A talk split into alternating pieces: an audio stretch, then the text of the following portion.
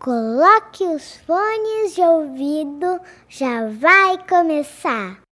Direito autoral. Quem é o dono de um livro, a editora ou o autor? Por que é tão fácil produzir conteúdo, mas difícil ser remunerado por isso? Será que os professores são produtores de conteúdo? Isso pode ter a ver com direitos autorais? Existe uma forma de produzir materiais didáticos sem se atrapalhar com os direitos do autor? Eu sou Anderson Zotesso e nesse episódio vamos falar de recursos educacionais abertos. Você está ouvindo o podcast da Educomunicação. Aqui o estudante tem voz. O podcast da Educomunicação é uma produção da Secretaria Municipal de Educação de São Paulo por meio do Núcleo de Educomunicação. E para você que é educador da rede, está disponível a revista Magistério número 10, que traz o histórico e as principais ações da educomunicação em São Paulo. Baixe ou leia direto no site educação.sme.prefeitura.sp.gov.br barra educomunicação. Lembrando que o navegador não aceita nem tio e nem cedilha. Mande seu e-mail e interaja com a gente podcast do com arroba gmail.com podcast do com arroba gmail.com e no podcast da Educomunicação nós vamos conversar agora com Carla Souza, que é formadora do Núcleo de Educomunicação, e ela vai falar sobre recursos educacionais abertos. Olá, Carla, seja bem-vinda ao podcast da Educomunicação e explica pra gente o que são recursos educacionais abertos, como eles podem colaborar no trabalho dos professores e outros profissionais da educação. Oi, Anderson. Olá todo mundo que está ouvindo o podcast. Recurso educacional aberto é uma coisa muito importante hoje. É uma pegada que vem da Unesco, lá da ONU. É, é uma forma do professor, do estudante, produzir o conteúdo dele e ter o registro do material que ele produz. Simples assim. Isso está diretamente envolvido com direitos autorais. Qual é a importância dos direitos autorais para quem usa objetos de outras pessoas, né, produções de outras pessoas, e para quem produz? Nós, professores, professoras e os estudantes sempre produzimos material, né? O que a gente nunca teve o hábito foi de registrar, né, a nossa autoria. Então, o que, que acontece com o REA? O REA vem para a gente aprender a registrar o nosso material. Então, a partir do momento que você produz o material, você registra ele, você pode disponibilizar para os seus colegas, companheiros de trabalho, a comunidade, e as pessoas reaproveitarem. E, claro, vão dar o crédito para você. Qual é a diferença, então, entre um material produzido por um professor e que é usado em sala de aula e um livro publicado por uma editora, por exemplo?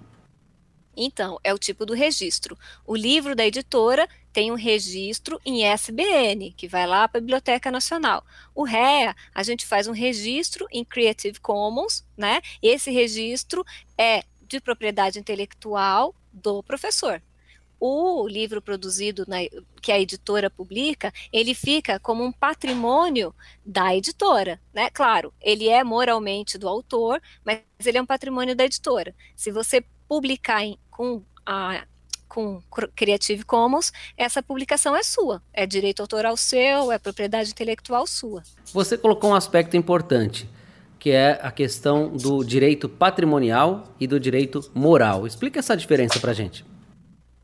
Então, o direito patrimonial, é, é, é esse, essa, esses dois termos é usado, vamos pensar assim, muito mais para livro, para música, né? Você gravou uma música, essa música está com a, com a gravadora, foi para a gravadora, você assinou um contrato com a gravadora, a gravadora passa a ser proprietária do patrimônio da música. Você continua sendo o proprietário moral da música, né? Então, você tem os direitos morais da música, mas o patrimonial é da gravadora. E o que significa isso, Anderson? É, é, é a venda, né? Qual é a porcentagem da venda que cada um vai ficar, né? Vai receber. E quais são os cuidados que o profissional da educação deve ter quando for se apropriar de um material, de um produto, de uma música, de um livro, de uma história infantil, algo de propriedade intelectual de uma outra pessoa? O REA, deixa eu voltar aqui um pouquinho a história.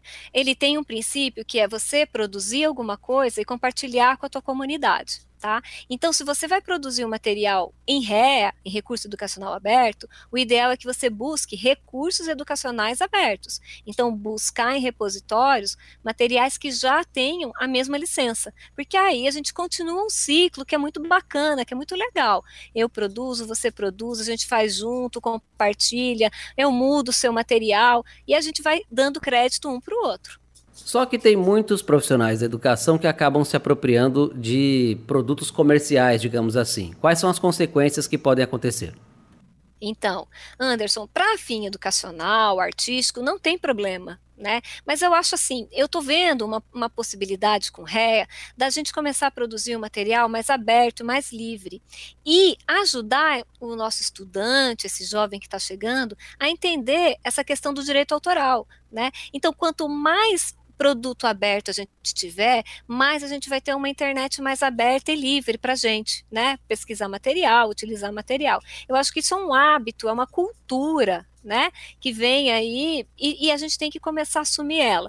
Então, o papel hoje do professor, no meu entendimento, é que ele passe a utilizar REA para instrumentalizar o próprio estudante. Né? Então, o estudante vai virar aí um gamer, um youtuber, ele vai usar REA, Muita gente também produz vídeos e se utiliza de músicas, imagens de outros autores, até mesmo, sei lá, Disney, desenhos animados, trilhas sonoras de filmes. Quais são os perigos que o professor tem ao lançar isso para o YouTube, por exemplo? Então, o YouTube, se você lançar aí um, um vídeo com uma música da Disney, todo professor já sabe que eles tiram, bloqueia mesmo, eles tiram do ar, né? Então, é isso que vai acontecer com o teu material. É, o ideal é que você produza com músicas de repositórios abertos, e aí você não vai ter pro, pro, problema nenhum, tá? Então, é o meu conselho, sempre material aberto. Bom, e onde o professor pode encontrar esses materiais? O Ministério da Educação tem um repositório já, chama MEC, MEC RED, né? mecred.com.br. É, já tem um repositório e você tem outros repositórios aí que você pode buscar. Né? A Prefeitura de São Paulo já está criando o seu próprio repositório. Alguma coisa ela já está oferecendo com a licença Creative Commons. Os materiais também do Núcleo de Educomunicação são Creative Commons, ou seja, os professores podem utilizar nossos materiais, não é isso? Isso também. Né? Então, eles sempre buscar material que tenha ré. Como é que eu vejo isso? Olha lá no site, sempre tem no site, no repositório, os direitos, com quem que ficam os direitos autorais. Você tem sentido muita dificuldade em trabalhar esse tema com os professores e os professores apresentam essas dificuldades é, junto aos alunos também? Então, Anderson, tem uma situação que eu acho que é interessante contar, né? Tem muito, muito aplicativo, muita coisa disponibilizada para a gente na internet, né? É, não vou citar nome, mas muitos desses materiais, eles são é, semi-abertos, né? Então, parte dele é gratuito. A grande dificuldade que eu vejo do professor é que às vezes ele busca, utiliza esse material, porque esse material tem alguma comodidade, por exemplo, ele é mais, entre aspas, mais bonito que um outro, né? E ele taca está utilizando um material que possivelmente ele vai ficar fechado em algum momento. Então, acho que essa é a maior dificuldade, é a gente quebrar alguns paradigmas, né? Pô, mas eu estou acostumada a usar tal coisa, Linux é ruim. Não, gente, Linux não é ruim. Né? Tem muita coisa aberta que é legal. A gente às vezes entra aí no modismo, né? E, e isso, essa, esse acho que eu tô, que eu tô sentindo como a maior dificuldade, né? A gente quebrar paradigma. E quem faz o seu curso ou o seu aulão vai encontrar o quê? Vai encontrar dica prática, né? Vamos entrar no repositório, vamos olhar lá, ó, é uma das primeiras atividades no curso é eu pego deles o que é que eles usam, né? O que, que você usa? Vamos ver se é aberto. O que, que você pode ter problema aqui? O que, que os estudantes podem usar, né? Você tem aí um estudante que está participando da imprensa jovem. Será que ele pode usar essa música lá na imprensa jovem? Então vamos, vamos trabalhar aí na prática. É um curso bem prático, tá? Mostrando mesmo ferramentas que ele pode trabalhar e utilizar para ele trabalhar nessa pegada nova aí da ONU, da Unesco, que é o recurso educacional aberto. Como nosso ouvinte pode conhecer melhor a Carla Souza? Quais são as suas relações e por que, que você foi parar na educomunicação?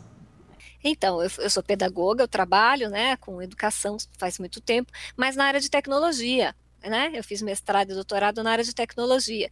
E aí, claro, estou produzindo vídeo, estou produzindo material com criança, e aí essa história de direitos autorais começou a pegar. Né? E aí eu me, a gente vai se informando, estudando, eu descobri que desde 2000 a Unesco está divulgando e, e né, brigando, entre aspas, para que a educação entre nessa área de direitos autorais abertos, né, de recurso educacional aberto, de direito autoral aberto. Faça um convite, então, para que o profissional da educação participe da sua aula.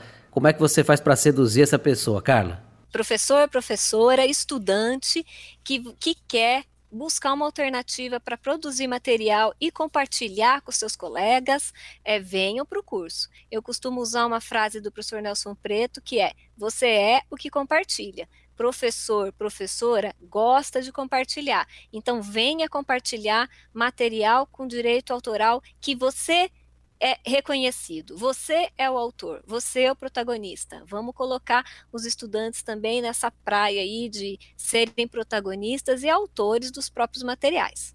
Carla Souza, formadora do Núcleo de Educomunicação, que conversou aqui com a gente no podcast da Educomunicação. Seja bem-vinda quantas vezes você precisar voltar e muito obrigado por estar presente aqui conosco. Eu que agradeço, Anderson, e eu aguardo todo mundo aí no curso de Ré. Até lá!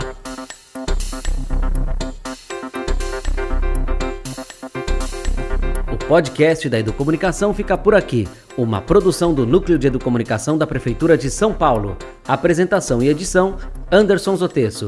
Vinhetas com Aruan Garcia. Disponível no Anchor, Spotify, Google Podcasts e demais agregadores. Um grande abraço e até o próximo episódio. Muito obrigado por nos ouvirem. Tchau, tchau.